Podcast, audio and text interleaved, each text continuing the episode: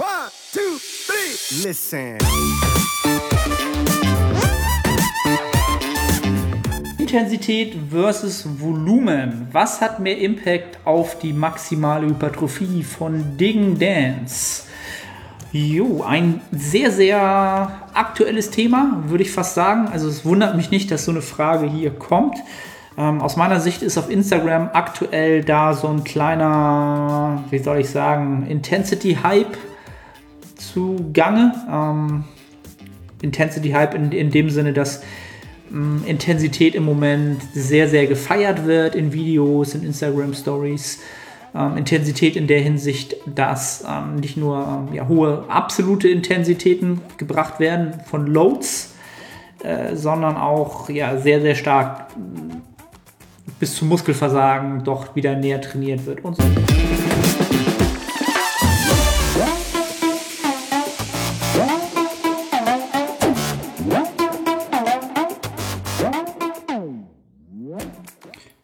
Moin aus Hamburg! Willkommen zu The Art of Personal Training. Mein Name ist Arne Orte, der Host dieser Sendung und es gibt ein weiteres QA auf die Ohren, mittlerweile Edition Nummer 9. Wir feiern bald Jubiläum, 10 QAs. Mir macht diese Reihe immer, immer mehr Spaß, je öfter ich QAs aufnehme und je öfter ich Fragen stelle bei Instagram, desto ich sag mal, interessanter werden die Fragen nicht nur für mich, sondern wahrscheinlich auch für alle Zuhörer des Podcastes. Entsprechend von daher wird es halt von, von Mal zu Mal interessanter, spannender und es macht halt auch enorm viel Spaß, das Feedback dann zurückzubekommen ähm, und vor allen Dingen natürlich auch eure Fragen zu beantworten. Ähm, es soll natürlich wieder genau wie in den anderen Episoden ähm, so vonstatten gehen. Ich werde erstmal kurz wieder ein Update meinerseits zum Besten geben und werde dann so viele Fragen wie möglich von euch dann entsprechend hier noch im Podcast äh, versuchen zu beantworten und euch da entsprechend einen Kontext und Mehrwert zu geben. Also legen wir gleich los. Meinerseits, äh, wie man es vielleicht, vielleicht hört man es und sieht man es für die Leute, die auf YouTube jetzt entsprechend dabei sind. Äh, mir geht es sehr, sehr gut. Mir geht es quasi blendend. Ähm, neuer Trainingsblock hat begonnen.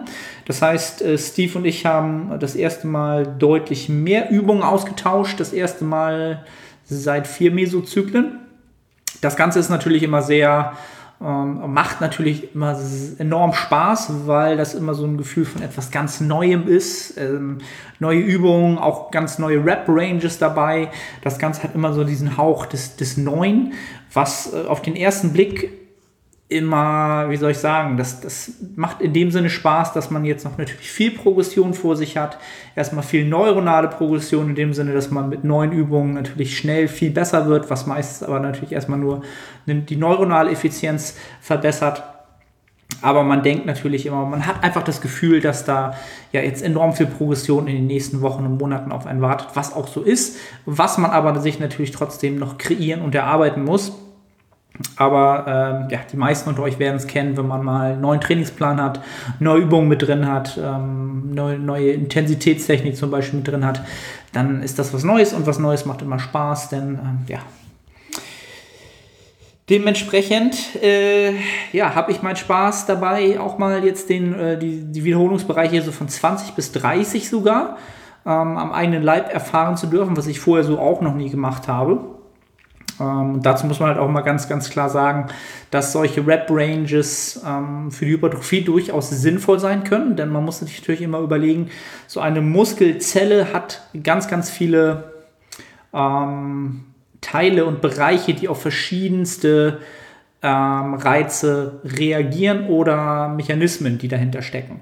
Ähm, und wir wissen halt mittlerweile sehr, sehr gut, dass ähm, alles von drei bis 30 Wiederholungen für verschiedene Bereiche der Muskelzelle Hypertrophie ähm, mit sich bringen kann und dementsprechend auch der Bereich von 20 bis 30 dort nicht ausgewehr aus zu ist, was ich in der Vergangenheit äh, definitiv getan habe. Ich bin eigentlich nie über 15 Wiederholungen rübergegangen. Und dementsprechend ähm, habe ich jetzt, glaube ich, schon 80 Mal dementsprechend gesagt. Ähm, tut mir leid. Deshalb macht es mir enorm Spaß, das Ganze auszuprobieren. Dazu muss man halt immer sagen, falls jetzt jemand auf die Idee kommt, das stimmt, vielleicht macht das Sinn, will ich auch mal ausprobieren, solche Rep-Ranges natürlich auch nur bei Übungen zu verwenden, die sowas möglich machen. Ne? Isolationsübungen, Maschinen, wo man halt nicht den Rumpf selbst stabilisieren muss. Äh, niemand wird wahrscheinlich RDLs mit 20 bis 30 Wiederholungen machen, sondern ähm, wahrscheinlich dann eher den liegenden Beinbeuger oder Bizeps Curls an der Maschine vielleicht, solche Sachen. Da macht das Ganze Sinn. Also nicht auf, auf die Idee kommen, jetzt ähm, irgendwelche Grundübungen in diesen hohen Wiederholungsbereichen zu machen. Das so als kleine Vorwarnung. Das ist so trainingswise bei mir los. Ansonsten ähm, habe ich auch gerade für mich so rausgefunden oder habe letzte Woche auf Instagram einen sehr, sehr coolen, ähm, wie nennt man das denn? Eine Quote. Ähm, weiß nicht, wie man das auf Deutsch nennt. Ich bin schon so verenglischt ein Quote äh, gelesen, mit dem ich sehr ähm, entsprechend oder wo ich mich sehr, sehr wiedergefunden habe, was die Ernährung angeht. Ähm, der ging quasi folgender, ma, folgenderweise. Ähm, man, wie war? Der war jetzt so gut, den suche ich jetzt einmal auf dem Handy raus. Das muss ich euch einmal wiedergeben. Ich habe ihn natürlich jetzt gefunden. Ich habe nicht aufgegeben, ich habe es gefunden. Und zwar von The Flexible Dieting Lifestyle. Sach Rochilo heißt der gute Mann. Und ich weiß jetzt nicht genau, wie man es ausspricht. Auf jeden Fall hat er entsprechend gesagt, oder sein, seine Aussage war, Want to know a game changer for your nutrition? Happiness. The happier you are, the less you need food to help you escape from reality. Und das hat für mich total Sinn gemacht und auch total mit meiner äh, Geschichte der letzten fünf Jahre, würde ich fast sagen, äh, sehr, sehr übereingetroffen. Oder ich habe in dem Moment so gemerkt, ja, okay, im Moment habe ich wirklich hm, das beste Verhältnis zu Nahrung und zu dem Sport in Verhältnis zur Nahrung ever. Jemals. Und woran liegt das? Daran, dass ich Lebensumstände habe, die enorm viel Glück in mein Leben bringen. Ich bin beruflich sehr, sehr froh. Ich bin ähm, äh, im Privaten sehr, sehr froh, familiär sehr, sehr froh. Ähm, ja, also Happiness. Happiness ist der Game Changer wirklich für ein gutes Verhältnis zur Nahrung, denn man hat tatsächlich weniger den Drang, durch Essen irgendwie ein bisschen versuchen, zu der Realität zu entfliehen. Ganz klar. Also hat für mich Sinn gemacht. Es soll jetzt nicht heißen, dass das für alle da draußen sein soll, die sagen, sie sind sehr, sehr auf ihr Essen fokussiert oder Essen, ja, haben so ein bisschen Food-Fokus zu groß. Muss nicht, soll nicht heißen, dass ihr unglücklich seid. Gar ich überhaupt nicht, sondern ähm, ja, da so eine gewisse, das, das korreliert bei mir total miteinander. Und vielleicht ist das für den einen oder anderen jetzt auch so, der das hört, sagt, stimmt, stimmt. Ja, das wollte ich einfach mal wiedergegeben haben. Ähm, ich habe früher oder in, in, den letzten Jahren Nahrung ganz, ganz oft dazu genutzt, so ein bisschen aus meinem Alltag zu entfliehen. Und das brauche ich einfach nicht mehr, weil ich mir einen Alltag geschaffen habe, der, ähm, dem, ich mir, dem, ich nicht mehr entfliehen muss, sagen wir es mal so. so. Das wollte ich hier einmal zu Anfang ähm, entsprechend wiedergegeben haben. Und ja, also da wisst ihr jetzt, was bei mir so los ist, was Training angeht, was Ernährung angeht. Äh, ja, und alles weitere wird äh, mit der Zeit kommen, denn dieser Sport lebt halt davon, dass es, ähm, ja, wie soll ich sagen, man mit Geduld äh, sowieso etwas Großes schafft. Das dazu. So, jetzt will ich auch gar nicht weiter rumschwafeln, sondern mich um eure Fragen kümmern. Jetzt kann ich die Timestamps gar nicht mehr eintragen, weil ich jetzt das eine Video gestoppt habe. Perfekt.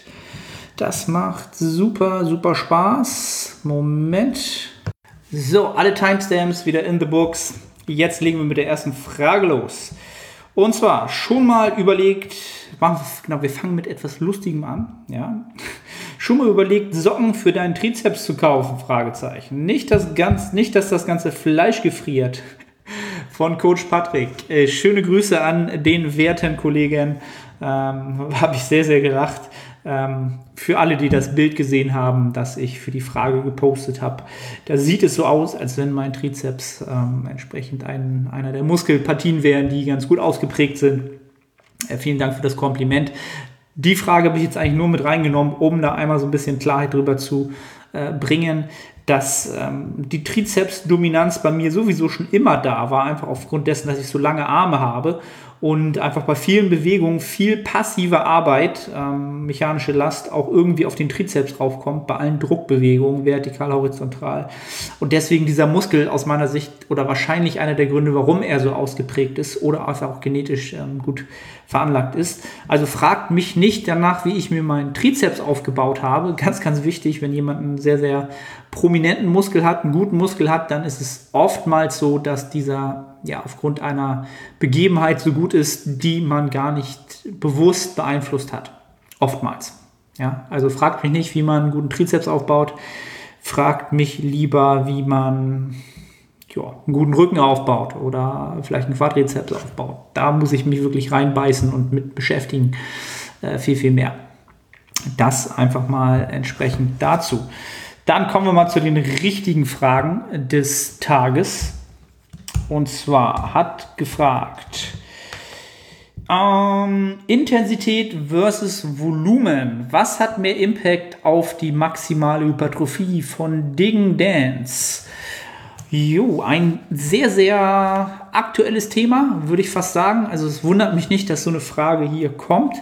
Ähm, aus meiner Sicht ist auf Instagram aktuell da so ein kleiner, wie soll ich sagen, Intensity-Hype zugange. Ähm, Intensity Hype in, in dem Sinne, dass ähm, Intensität im Moment sehr, sehr gefeiert wird in Videos, in Instagram Stories.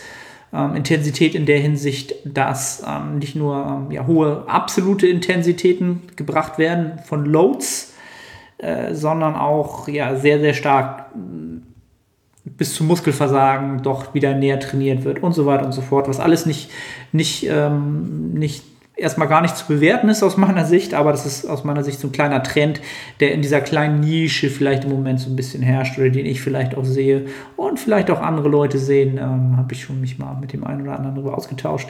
Aber darum soll es heute gar nicht gehen. Ähm, was jetzt wichtiger oder ein größeren, ähm, größerer Faktor für die maximale Hypertrophie ist, ob das nun die Intensität oder das Volumen ist, ähm, ist vielleicht auch eine, vielleicht nicht die richtige Frage, aber ich versuche das Ganze mal so aus zwei Blickwinkeln zu, be, zu beleuchten. Also rein faktisch, ja, rein faktisch ähm, wissen wir halt, dass die mechanische Last in Form von effektivem Volumen der sicherste Hypertrophietreiber ist. Ja? Bloß hier kommt halt wieder das Wort effektives Volumen ins Spiel. Ähm,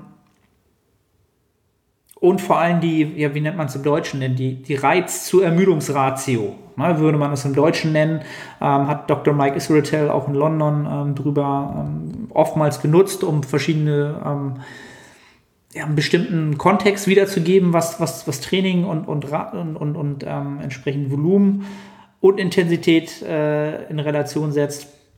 Also mehr Reiz durch Intensität heißt halt auch immer mehr Ermüdung, die wir gleichzeitig anhäufen. Ja? Und irgendwann ähm, häufen wir halt eher so viel Ermüdung an, dass wir weniger effektives Volumen anhäufen können. Ja? Und diese Gefahr, die läuft, ja, da, da, hat man irgendwann die Gefahr, dass man da sich so ein bisschen verrennt und sagt, es geht halt immer nur um die absolute Intensität. Es geht darum, möglichst hart zu trainieren. Es geht definitiv darum, hart zu trainieren. Aber mh, hm, ich, ich würde halt eher, oder mein, mein, mein Ansatz ist halt der vom Typus und auch der entsprechenden Charaktertypen, mit denen ich im Coaching zu tun habe, ja, ähm, ist eher einer, ähm, wo ich sage, okay, ich halte mich lieber an geplante Auslastung und habe so ein kalkulierbareres Regenerations, ein kalkulierbareres Regenerationsfenster und den Regenerationsbedarf kann ich ungefähr absehen, ja, und weiß halt, dass ich mich konstant mit diesen Belastungsschemata steigern kann. Ja, also diese Auslastung, die gebe ich mir halt vor in bestimmter ähm, Entwicklung.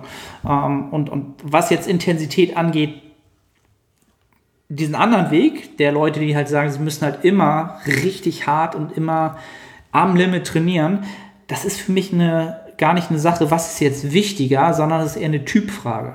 Also wirklich, welchen Menschen muss ich welche Art des Trainings oder welche, welche Art des Trainings macht ihm mehr Spaß und wo hat er auch wieder eine bessere Adherenz, also eine bessere, wo macht er länger das gleiche kontinuierlich und häuft diese Arbeit immer weiter, immer mehr an, was der entscheidendere Faktor ist. Und wenn man halt ein Typ ist, der ähm, diese Intensität mehr braucht, damit er das Training konsequent macht und auch ähm, besser wird im Training, dann ist, kann man die Frage eigentlich relativ gut beantworten. Denn die Menschen, die so trainieren, ähm, die brauchen das einfach vom, von dem, wie sie trainieren müssen. Ja? Also wenn man jetzt mal so Beispiele nimmt, AJ Morris, der muss einfach so trainieren, weil das sein, weil der der Typ dafür ist.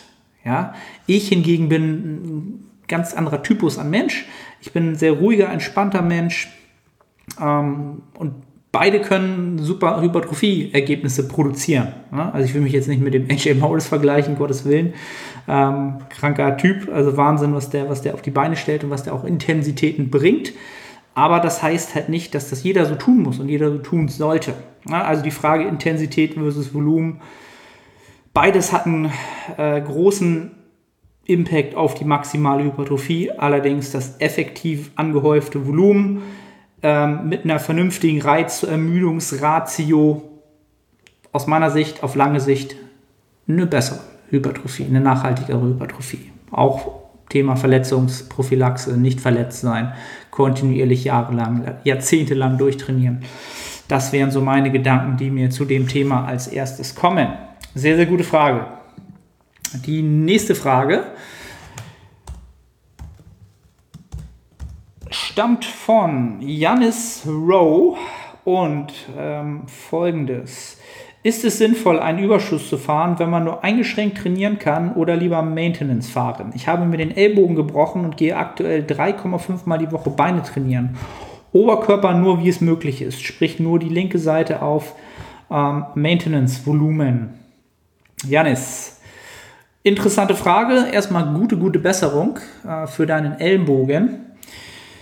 Äh, ist dann immer eine unschöne Geschichte, wenn man im Training ausfällt und dann halt auch noch so ein super entscheidendes Gelenk wie das Ellbogengelenk. Ähm, gibt kaum was Unschöneres, Schulter, Ellbogen. Ähm, ja, halt ein Main Mover im Körper. Nun zu deiner Frage, also zum Thema Überschuss oder Maintenance. Also Maintenance sowieso mindestens, ähm, ganz klar, damit du halt die besten Regenerationsbedingungen schaffst innerhalb des Körpers, ähm, was, das, was die Homöostase angeht. Das schon mal ganz klar. Aber natürlich auch die Frage jetzt, du, du hast jetzt natürlich deutlich mehr Volumen frei gemacht für den Unterkörper. Ja, und dein Gedankengang ist jetzt natürlich auch, hm, könnte ich das jetzt auch wirklich vielleicht auch noch äh, nutzen, indem ich nicht nur dieses Volumen umverteile und jetzt mit einer Frequenz von dreieinhalb Mal die Woche Beine trainiere, also ordentlich Trainingsvolumen anhäufen kann, weil ich im Oberkörper ja nur die Hälfte des Körpers quasi trainieren kann. Ähm, und soll ich da dann noch einen Überschuss fahren, um das Ganze natürlich auch irgendwie ähm, nicht nur ähm, ja auch, auch fruchtbar zu machen, dass das auf fruchtbaren Boden fällt. Ist jetzt eine sehr, sehr interessante Frage.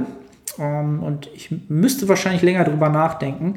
Mein erster impulsartiger Gedanke wäre, mach was draus mach was draus. Du wirst im Überschuss auch besser regenerieren, ja, auch äh, was sozusagen äh, den Oberkörperteil angeht, der jetzt sich nicht bewegen lässt. Ja, dafür du trainierst ja auch die andere Seite. Es gibt ja auch tatsächlich Untersuchungen, die ähm, dafür sprechen, dass man dann auf der anderen Seite auch bessere Muskulatur erhält.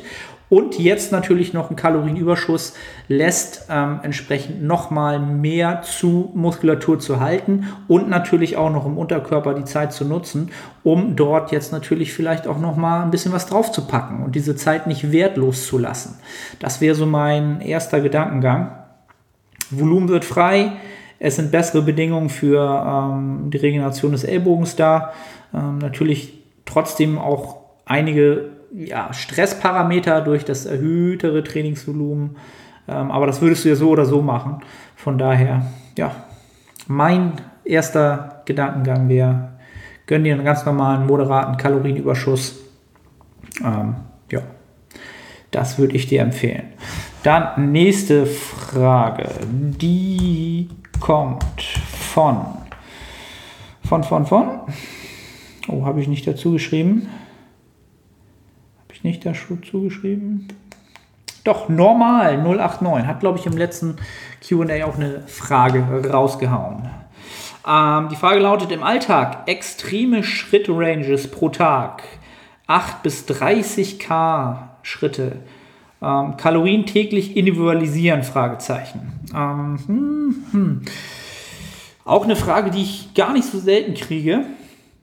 Also dieser, dieser Bereich oder diese Unterschiede sind natürlich extrem hoch. Ja? Ob nun 8 oder 30.000 K täglich. Hm. Also ich, was meine, mein Hauptgedankengang zu diesem Thema Schritte machen und Kalorien dementsprechend halt auch konsumieren oder auch für die Diät das anderweitig nutzen, sind folgende. Ähm, man sollte nicht unterschätzen, ähm, was bei so höheren Schrittmengen halt auch kompensatorisch der Körper dann mit dem Need macht in der Zeit nach dieser höheren Belastung. Ähm, am Abend, am Tag danach, mehrere Tage danach. Ähm, ich bin eher ein Freund davon oder glaube halt eher, dass diese hohen Schrittmengen sich, dass der Körper das anderweitig kompensiert. Ja, also ein, zwei Tage später den Niet ein bisschen runterfährt, ohne dass man das wirklich merkt. Ähm, deswegen bin ich kein Freund davon, wirklich nach Schritten zu essen. Überhaupt nicht. A ist die, sind diese Schrittzähler halt sehr, sehr nicht sonderlich akkurat. A, was die Schritte angeht, was die Kalorienmenge angeht, schon mal gar nicht.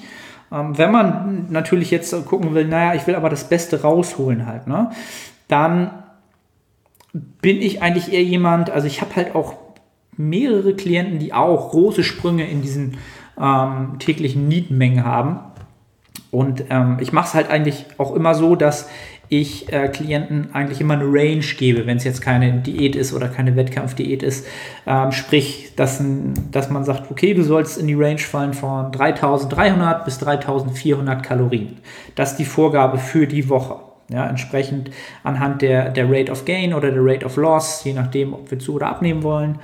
Ähm, und dementsprechend würde ich diese Range, die ich vorgebe oder die man sich selbst entsprechend setzt, ein bisschen größer setzen. Allerdings jetzt keine Riesenmengen, sondern statt, sagen wir mal, statt den 3300 bis 3400 mache ich halt 3300 bis 3500 Kalorien draus.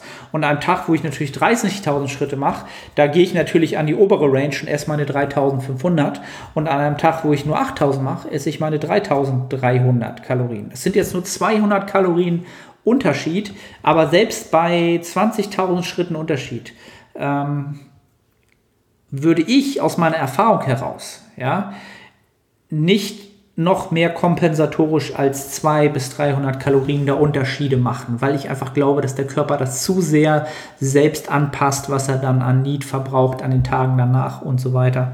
Ähm, das ist mal so mein Gedankengang, der auch eigentlich größtenteils aus Erfahrungswerten meinerseits und aus der Arbeit mit Klienten besteht.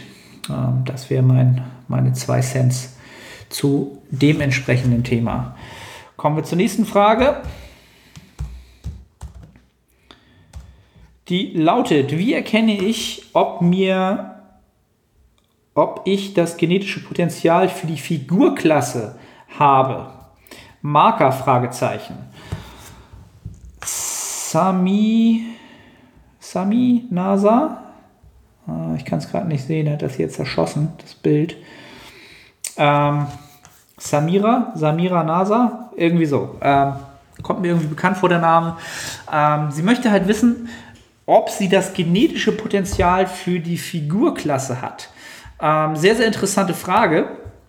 Gerade weil ich mich auch ähm, ja, jetzt nicht nur mit der Figurklasse gerade beschäftigt habe, sondern das ähm, Buch gerade durchgelesen habe. Ähm, Bodybuilding, The Complete Contest Preparation Handbook von Peter Fitchen und Cliff Wilson, wo nochmal wirklich alle ähm, Klassen aufgelistet sind, was dort wichtig ist, etc. Ähm, und ähm, also ich würde, bevor du, also dass du dir die Frage stellst, finde ich schon mal super. Das äh, impliziert mir, dass du sehr, sehr gerne in diese Richtung tendieren würdest, dass du dich dort gerne sehen würdest.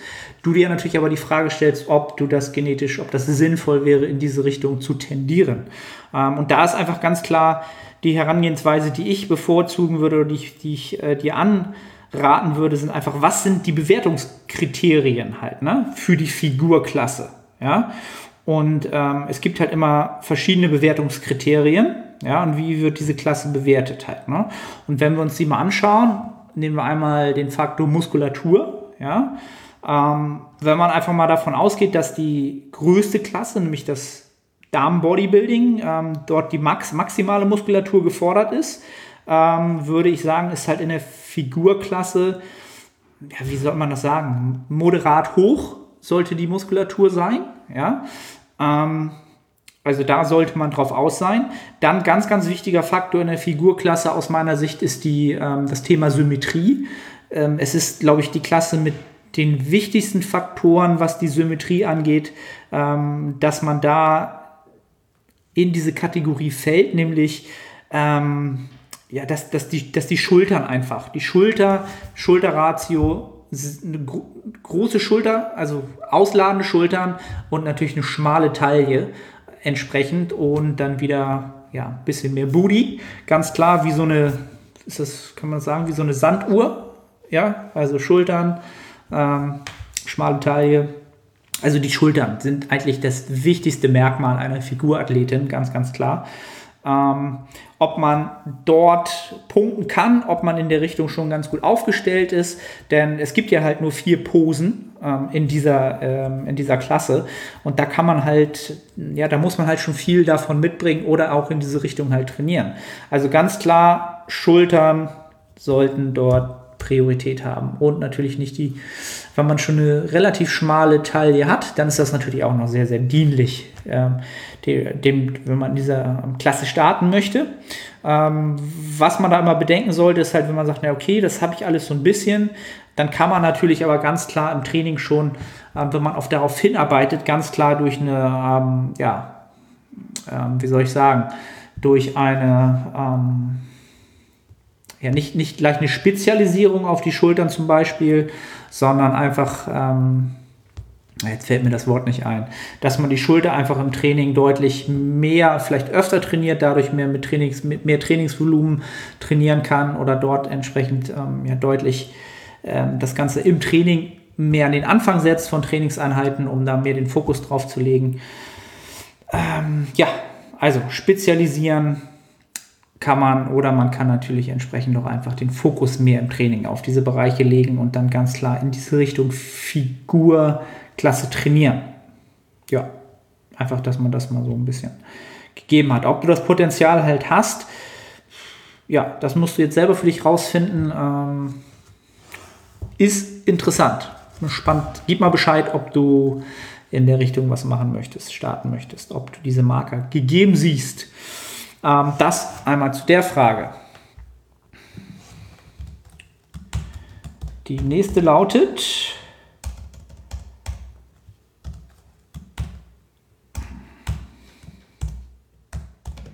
Woher weiß man gerade als Frau, dass man mehr Testosteron hat und damit entsprechend auch mehr aufbauen kann von N1, NX10?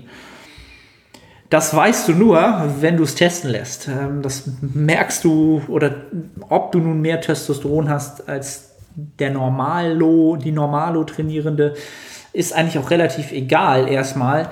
Ähm, entscheidend ist und bleibt halt, ob du diesen Sport gerne machst, ob du Kontinuität da reinlegst, ob dir ähm, ja einfach Kontinuität und Arbeitsmoral sind viel, viel wichtiger ob, oder als den Testosteronwert. Den kannst du eh erstmal so ja nicht beeinflussen. Äh, wenn dir mehr Testosteron gegeben ist, dann hast du es natürlich ein bisschen leichter als Frau. Ähm, ja, aber das ist, ähm, wie soll ich sagen, sehe ich halt nicht als so wichtig an.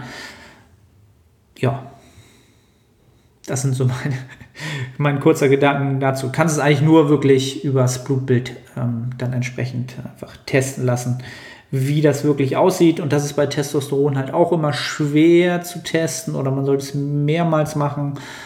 Ähm, ja, informier dich mal zur Testosteronwerten, welche Werte da wirklich wichtig sind, freies Testosteron etc.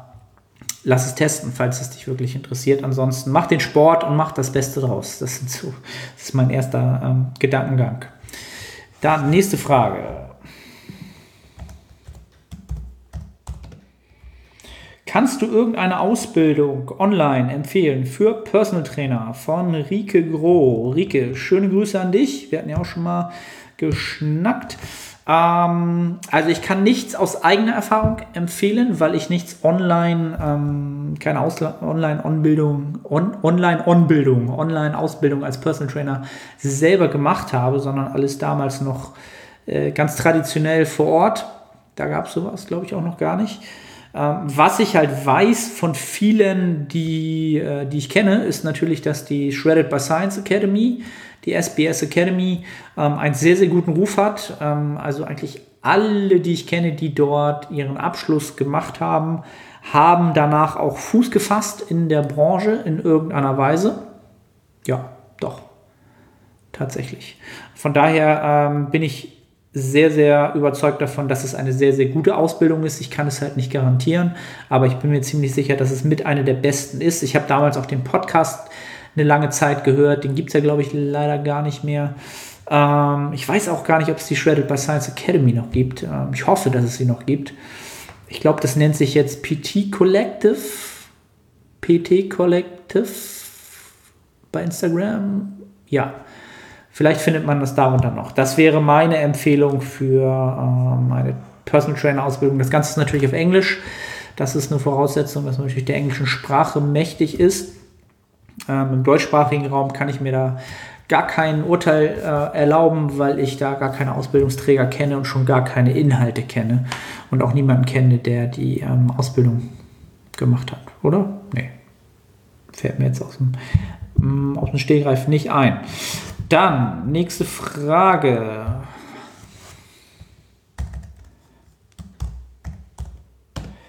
Koffeinperiodisierung innerhalb eines Zyklus und wie handhabst du es? Von Fabi Adam. Koffein, das beliebte Koffeinthema, auch äh, in letzter Zeit gern und oft angefragt, besprochen. Ähm, Periodisierung des Ganzen. Ähm, also man kann das Ganze natürlich so periodisieren nach Bedarf, ganz klar. Ne? Also nach Bedarf macht aus meiner Sicht etwas nach Bedarf zu machen, macht immer Sinn. Ja, Bedarf würde halt heißen, dass man natürlich, wenn man sagt, man akkumuliert äh, vier oder fünf Wochen ähm, Trainingsvolumen, was halt mehr wird, die ähm, Intensität steigt immer weiter, sowohl die absolute als auch die relative Intensität. Dementsprechend kann man natürlich da, da ähm, kann es helfen, natürlich durch Koffein dort ein bisschen kompensatorisch einzugreifen und von Woche zu Woche mehr Koffein vorm Workout oder auch noch im Workout zu konsumieren, um ähm, ja natürlich das Ganze dann auch äh, entsprechend des Bedarfs anzupassen, was an Arbeit zu verrichten ist. Ähm, das wäre eine, aus, aus, meiner Sicht eine sinnvolle ähm, Sache, das Ganze zu tun. Ähm, ich mache es selber so, dass ich es wirklich sehr autoregulativ nach Bedarf nutze, das Thema Koffein. Äh, ich mache es wirklich so, dass ich, wenn ich manchmal merke, ich bin einfach, mh, mm, also sagen wir ab Woche 3, 4 eines Mesozyklus, bin ich halt natürlich schon sehr, sehr kaputt, habe schon sehr viel Müdigkeit angehäuft. Was ich nicht machen möchte mit Koffein, ist es entsprechend diese Müdigkeit zu maskieren, dass ich es nicht mehr wahrnehme. Das heißt, ich trinke vielleicht schon am Morgen zwei drei Kaffee und maskiere diese Müdigkeit und merke nicht, wie ich mich wirklich fühle. Ja, das würde keinen Sinn machen. Trinke ich jetzt aber vor dem Training noch ein Monster ähm, und habe dadurch so einen kleinen Push und auch in, vor allen Dingen aus meiner Sicht, bei mir ist es mittlerweile nur eine mentale Geschichte ähm, und dadurch besser performe, dann habe ich natürlich einen Vorteil davon. Wenn ich jetzt ähm, das Ganze richtig hochtreibe, ja, so ein, keine Ahnung, 400 Milligramm vorm Training und dann im Training nochmal, also es gibt auch da wieder Leute, die das sehr intensiv betreuen, äh, ähm, mit dem Koffein halten da bin ich kein Freund von, einfach aus dem Grunde heraus. Ist das gleiche Thema wie bei Intensität versus Volumen, ähm, dass einfach die Ratio dessen, was ich halt ähm, konsumiere und dafür wieder an schlechtere Regeneration habe, weil die Halbwertszeit von Koffein halt doch deutlich länger ist. Und wenn ich dann Riesenmengen habe, kriege ich sie nicht mehr so weit aus dem System, dass ich nicht doch meine Schlafqualität mindern, meine Einschlafqualität äh, mindern und dementsprechend auch meine Regenerationskapazitäten verschlechtern oder meine Regeneration in Gänze verschlechtern. Und da habe ich dann auch nichts davon, im Training mehr zu leisten, wenn ich es halt ähm, auch mit weniger Leistung ja genauso gut regenerieren könnte, als wenn ich dann einen riesen Regenerationsbedarf schaffe und schlechte Regenerationsbedingungen. Ich hoffe, man hat so ein bisschen verstanden, was ich damit meine. So halte ich das Ganze. Also ich versuche es wirklich so ein bisschen an den Bedarf anzupassen, dass wenn ich merke, okay, heute würde ich davon ähm, vor dem Training profitieren und vielleicht auch in der Overreaching-Woche, bei mir wären das dann meist die vierte oder die fünfte, da dann vielleicht sogar auch nochmal ein Pre-Workout vor dem Training, äh, wenn dann nämlich eh nur die Formal Protein, wo auch keine Stimulantien drin sind, und dann vielleicht sogar noch ein Monster im Training, das wäre auch das höchste der Gefühle. Aber mehr Koffein kann ich auch gar nicht mehr abbauen. Also ja, hm, periodisieren ja nach Bedarf, aber nicht zu viel, nicht so viel Koffein, dass es wahrscheinlich die Regeneration wieder negativ beeinflusst.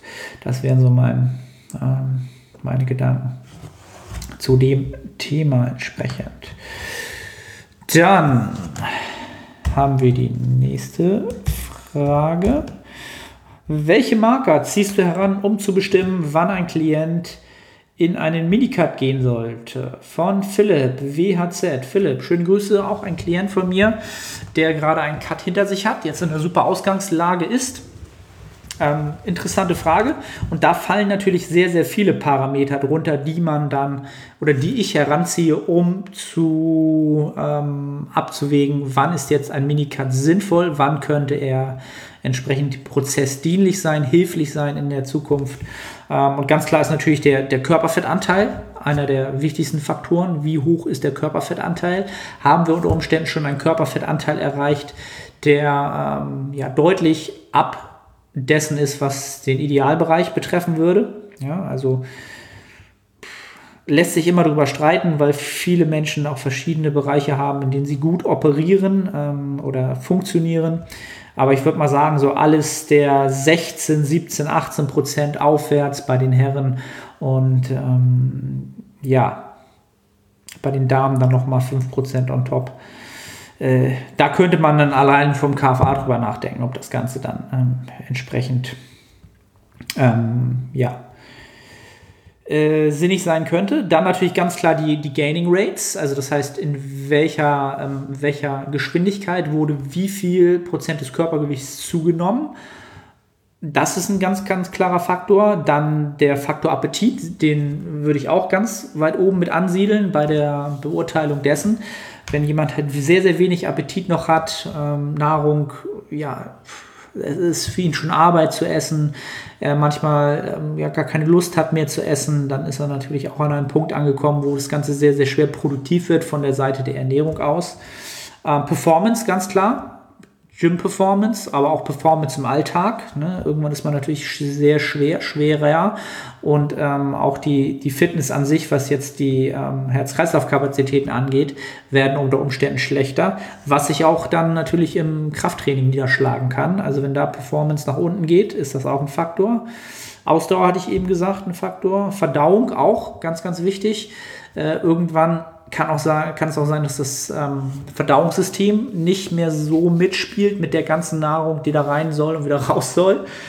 Ähm, und ganz klar natürlich, ganz wichtiger Faktor, den ich äh, immer bei allen Themen ganz, ganz wichtig halte, ist nämlich die psychologische Situation und auch die psychologische Situation in der Vergangenheit, die man immer reflektieren sollte und betrachten sollte bei Entscheidungen für die Zukunft eines Individuums.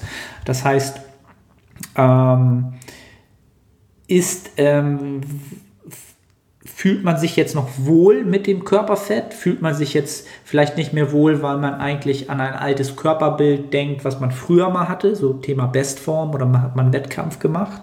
Das ist wieder das Thema Vergangenheit und will man eigentlich nur deswegen besser in Form kommen, könnte aber eigentlich noch entsprechend vom Körperfettanteil und von den Gaining Rates noch mehr Progress nach vorne machen, bevor man an einer Minicut denken müsste.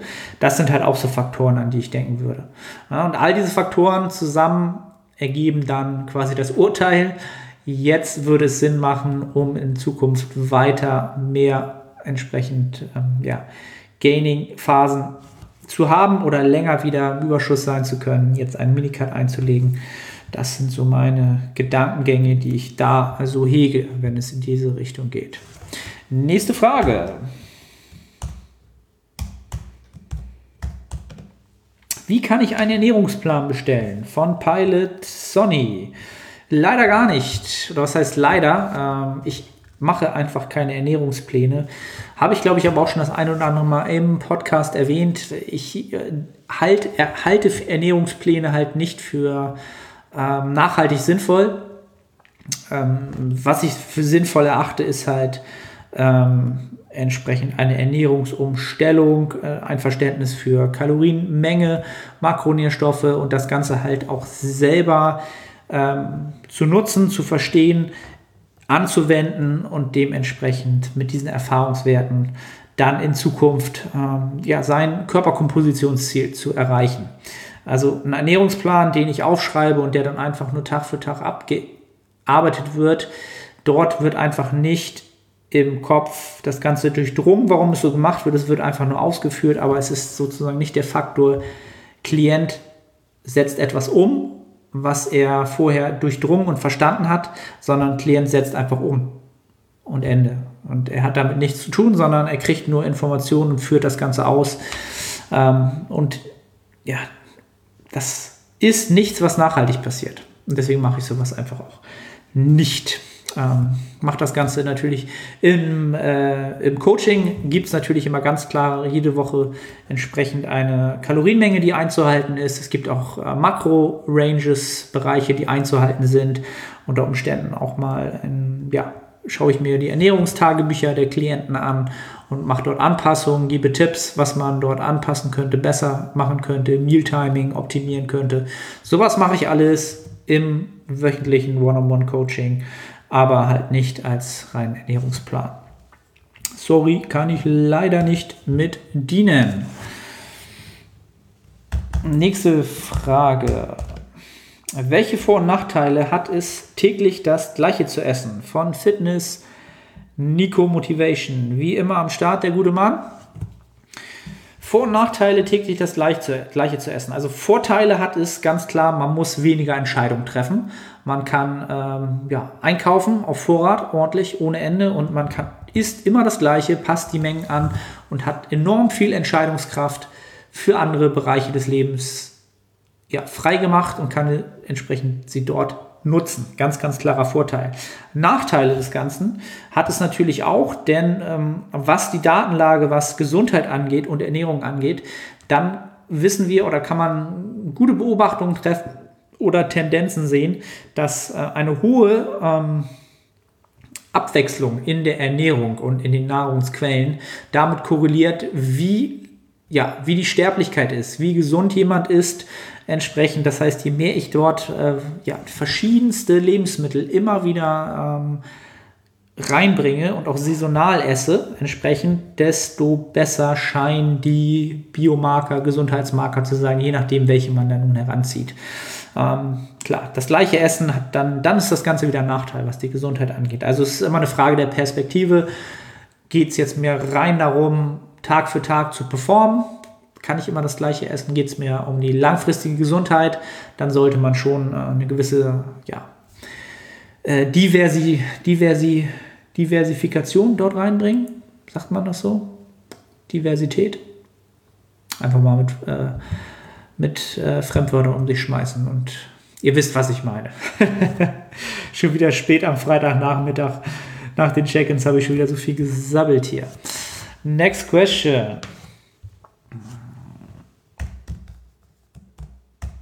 Die lautet, was hältst du von Melatonin und kann man es jeden Abend nehmen? Ebenfalls von Fitness Nico Motivation.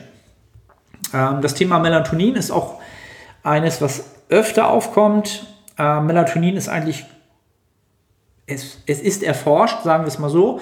Und zum jetzigen Zeitpunkt kann man sagen, dass es weder ähm, eine körperlich, also eine, eine physiologisch, als auch noch eine psychologische Abhängigkeit ähm, entwickelt wird, wenn man das Ganze öfter nimmt, konsequent dauerhaft nimmt. Ähm, das kann man so jetzt sagen, was jetzt, was jetzt sozusagen die Datenlage hergibt oder die Wissenschaft hergibt. Ähm, wenn du mich jetzt selber fragen würdest, nur aus meiner Erfahrung heraus, ich würde Melatonin als Joker nehmen. Immer als Joker nehmen. Ähm, ich würde es nicht dauerhaft nutzen. Nicht aus den Gründen, wie gesagt, es würde nichts dagegen sprechen. Äh, ich kann da wirklich nur jetzt wieder so anekdotisch aus, aus beispielhaft aus meiner Erfahrung heraus das Ganze wiedergeben. Aber Melatonin hat bei mir immer die Wirkung gehabt, dass ich zwar ein bisschen schneller eingeschlafen bin, aber die gesamte Schlafqualität war immer schlechter über die gesamte Nacht gesehen und ich war am nächsten Morgen, dadurch, dass das Melatonin natürlich noch, äh, die Melatoninwerte noch erhöht sind, auch ein bisschen mehr erschlagen, was mich den nächsten Tag auch immer ein bisschen ja, weniger gut hat wahrnehmen lassen. Ja, also Melatonin ist bei mir nie so, dass ich sage, dass ich es in Erinnerung habe, ich bin super eingeschlafen, habe super gepennt, nächster Tag war Bombe. War nie so. Ja. Ähm, das ist auch wirklich nur meine Erfahrung. Habe aber auch von vielen Klienten mir das Feedback geholt, dass Melatonin funktioniert. Man, aber ganz oft habe ich die Erfahrung oder das Feedback bekommen, ich bin am nächsten Tag nicht super top fit. Ja, einfach weil das Ganze noch diese Nachwirkung so ein bisschen hat, weil es immer noch erhöht ist ein bisschen. Es geht eigentlich schnell raus, wenn man dann wach ist und sich bewegt. Äh, aber wie bei allen anderen ist es halt so, das, was man an, der erste Eindruck, der erste Eindruck des Tages ist halt so ein zerknüllter und der, der bleibt vielleicht im Hinterkopf. Es ist vielleicht nur eine psychologische Sache. Ähm, deswegen bin ich kein großer Freund von Melatonin. Äh, nutzen würde ich es, ich nutze es tatsächlich wirklich nur für so Jetlag-Geschichten, den ähm, zirkadischen Rhythmus wieder anzupassen nach Reisen oder Aufreisen, um dann in den Schlaf zu kommen. Da kann man das definitiv nutzen. Ähm, ich nutze es allerdings auch nicht täglich und empfehle es auch meinen Klienten nicht. Ähm, nee, tue ich nicht. Das zu dem Thema. Nächste Frage.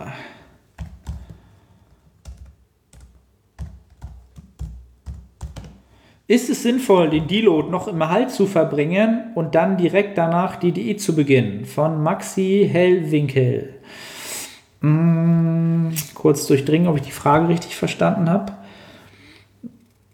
Den Deload noch im Erhalt verbringen und danach, danach direkt in die Diät beginnen.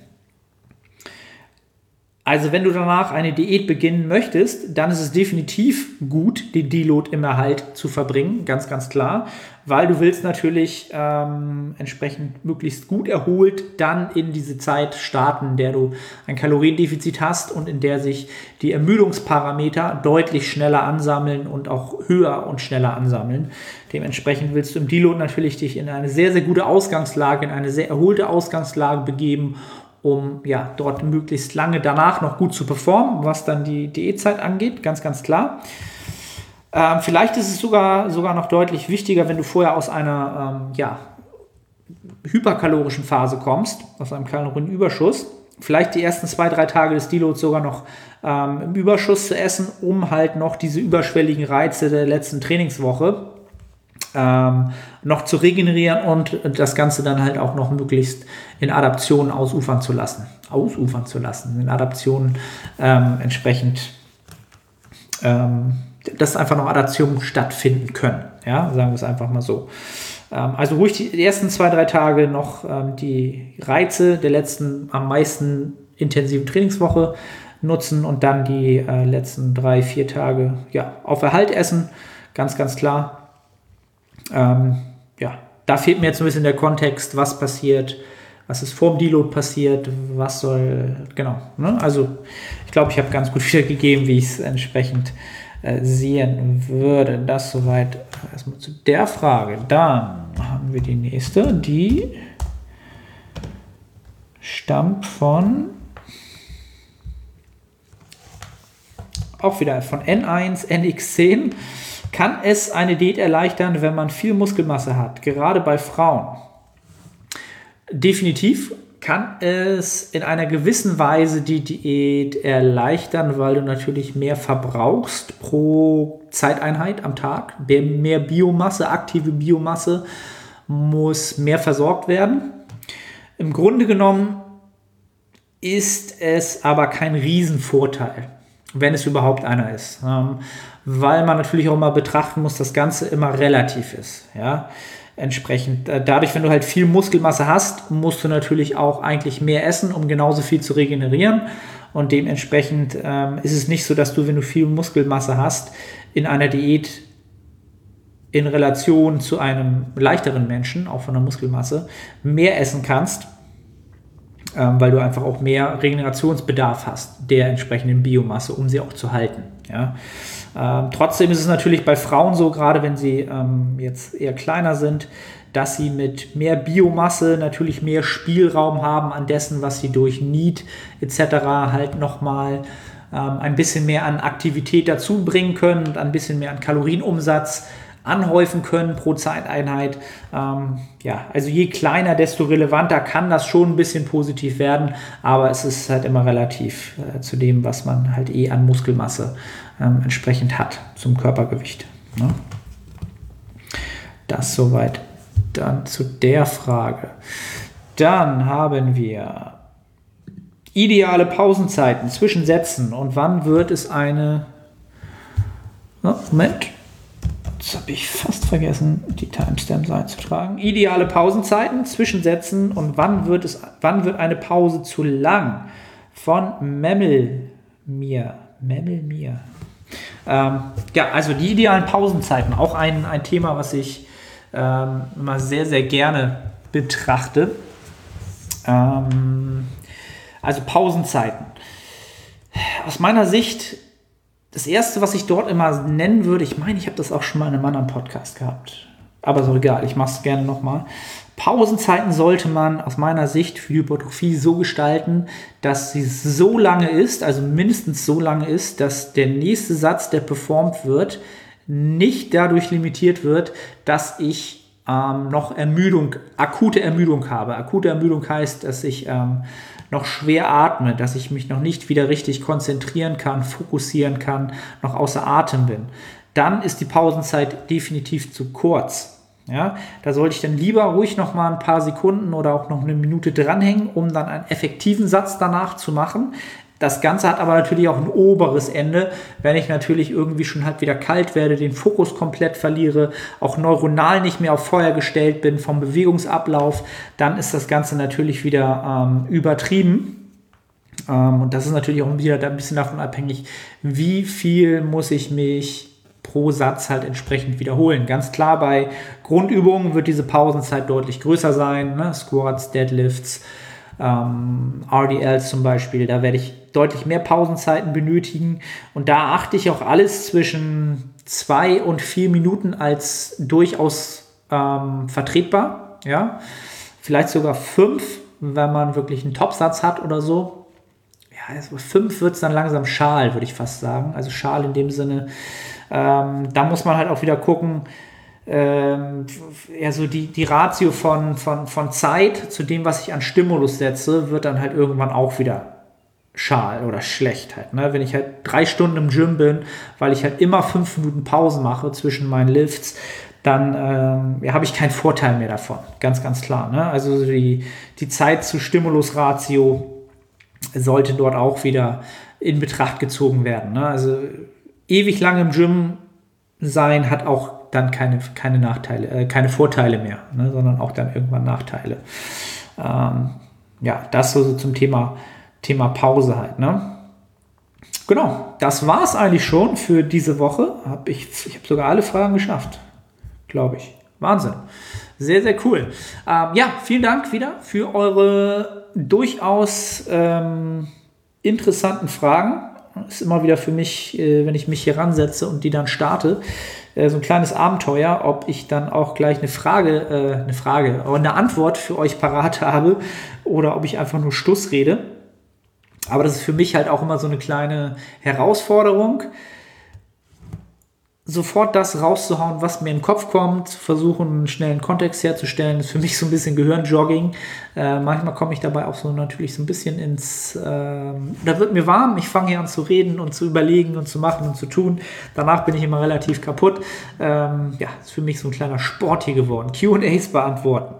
Gut, äh, ich will euch gar nicht länger aufhalten. Falls euch dieses QA gefallen hat, freue ich mich natürlich wieder, wenn ihr das Ganze teilt, Screenshot machen, in der Instagram Story teilen, ähm, mich dort markieren, gerne auch ein Rating bei iTunes da lassen und äh, falls ihr es bei YouTube guckt, einen Kommentar da lassen, einen Daumen hoch, damit das Ganze entsprechend, äh, damit ich sehe, dass es euch gefällt ich mache natürlich trotzdem weiter. Judy, das war's für heute, QA. Die nächsten Episoden wird wieder ein Gast zur ähm, auf der anderen Seite da sein. Freue ich mich schon enorm drauf. Ich hoffe, ihr seid dann wieder am Start und ich sage ciao, ciao und bis zum nächsten Podcast.